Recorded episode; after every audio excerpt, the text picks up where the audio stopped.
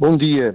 Olha, eu creio que antes de mais, assim, numa primeira leitura, aquilo que salta à vista neste programa é uma linha de continuidade. Digamos que os dois anos de maioria absoluta do Partido Socialista, o conteúdo da ação governativa neste, neste período é plenamente assumido e projetado no futuro.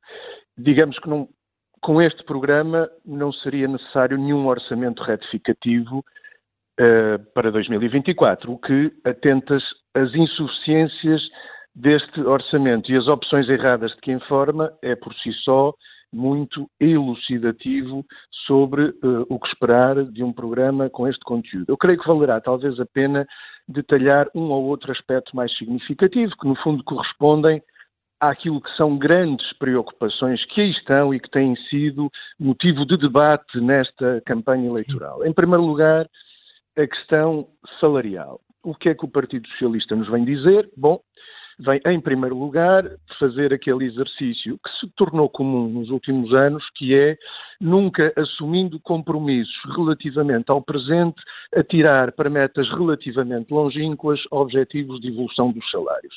Para o que a experiência nos demonstra é que este é um exercício eh, completamente desprovido de qualquer utilidade não raras vezes, não poucas vezes, estas metas atiradas para, meta, para horizontes longínquos eh, em que não é possível prever fatores como o crescimento económico ou em que as previsões que se fazem depois acabam por ser sempre diferentes da realidade e, consequentemente, essas metas nunca vêm a ser atingidas. Portanto, o significado, do ponto de vista de objetivos concretos, imediatos, de evolução de salários, seja do salário médio, do conjunto dos salários, seja do salário mínimo nacional, eh, não há nenhum compromisso concreto eh, para eh, que nos permita poder supor serem realistas os objetivos proclamados neste domínio, a intenção de aumentar salários. Porquê? Salário mínimo nacional, a meta é atirar para 2028 os mil euros de salário mínimo nacional, que é já de si muito pouco ambicioso, ainda que Volto a dizer, quando estas coisas são atiradas para metas longínquas, valem nada ou quase nada.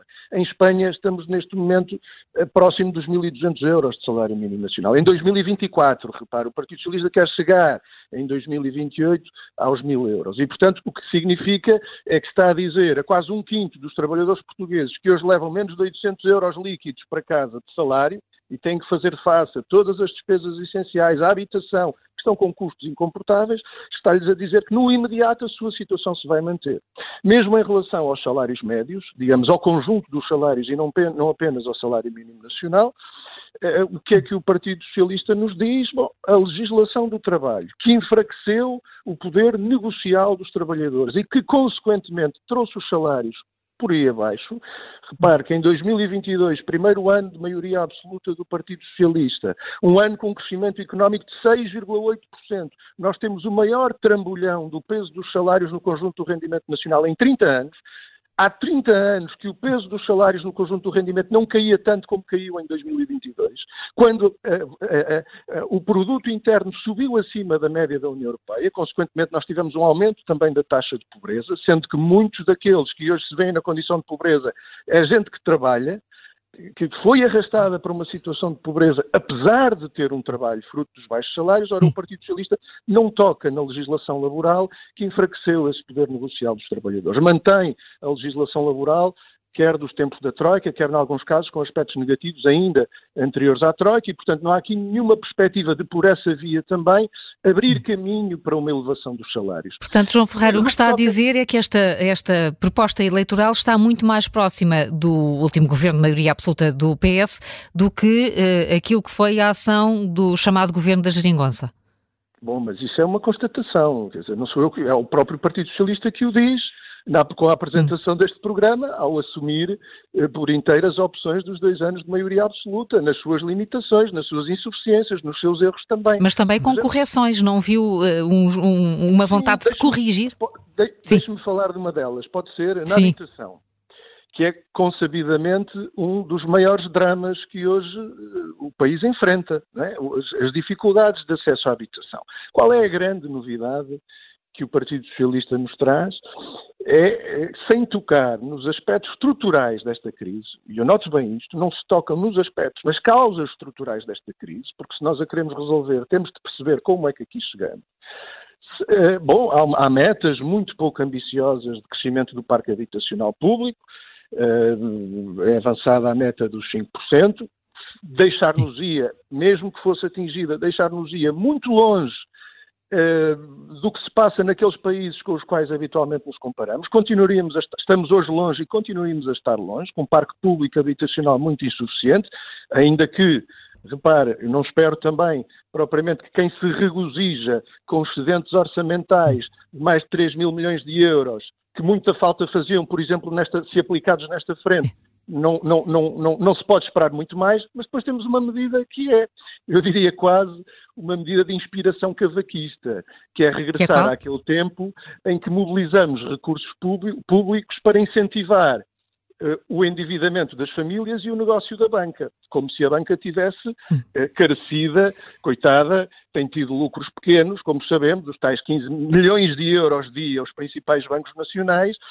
em lugar de eh, encontrar maneiras de fazer absorver o impacto da subida das taxas de juros, não uh, uh, nos orçamentos das famílias, na na, mas na margem financeira da banca, que cresceu muitíssimo nestes últimos anos. Todos nos recordamos que a justificação aqui há uns anos para elevarem brutalmente as taxas e comissões era que os juros estavam baixos e estava em causa o negócio tradicional dos bancos. Hoje os juros baixaram e as comissões e as taxas continuam altas. João, João Ferreira, estamos, estamos mesmo com muito pouco tempo, deixe-me então concluir que se for necessário ao Partido Socialista ter uh, apoio apoio dos partidos da esquerda para governar, vai ser eh, vai haver eh, muita dificuldade nas conversações com Pedro Nuno Santos e, o, e a CDU. A, a, a realidade é dinâmica. Sim. Eu recordo-lhe que em 2015 Uh, o Partido Socialista não tinha propriamente um programa que fosse ao encontro daquilo que eram as necessidades do país. E, e no entanto, chegou-se a acordo. E, no entanto, uh, o Partido Socialista, que não tinha nada no seu programa eleitoral, ou até, em alguns casos, contrariamente a coisas que tinha no seu programa eleitoral, olha, foi obrigado, por exemplo, a aumentos extraordinários de pensões. Hum. Começou por rejeitar. Foi obrigado a a implementar medidas como redução de taxas moderadoras na saúde, como implementação dos manuais escolares gratuitos em toda a escolaridade obrigatória, que hoje é uma realidade em todo o país, como a gratuitidade das creches, uhum. como o passo social intermodal. Bom, eh, Portanto, é, medidas, é, há, há disponibilidade dependente. Vamos ter que é esperar pelos, pelos resultados, é questão, pelos é resultados eleitorais. O que, o que manda nisto tudo não é uma questão de haver disponibilidade. O, o PCP nunca nunca regateou esforços para, com, usando da sua força eleitoral, eh, contribuir para medidas positivas e Agora... também para rejeitar coisas negativas. Agora, repare, o que manda nisto... Mesmo para concluir, João Ferreira, por favor. Para, para, concluir, aquilo que no passado foi determinante e aquilo que será determinante no futuro, o que vai mandar nisto tudo, se quiser, é a relação de forças que sair hum. desta eleição. Como, Uma como maioria absoluta do Partido Socialista traz-nos aquilo que nos trouxe nos últimos dois anos.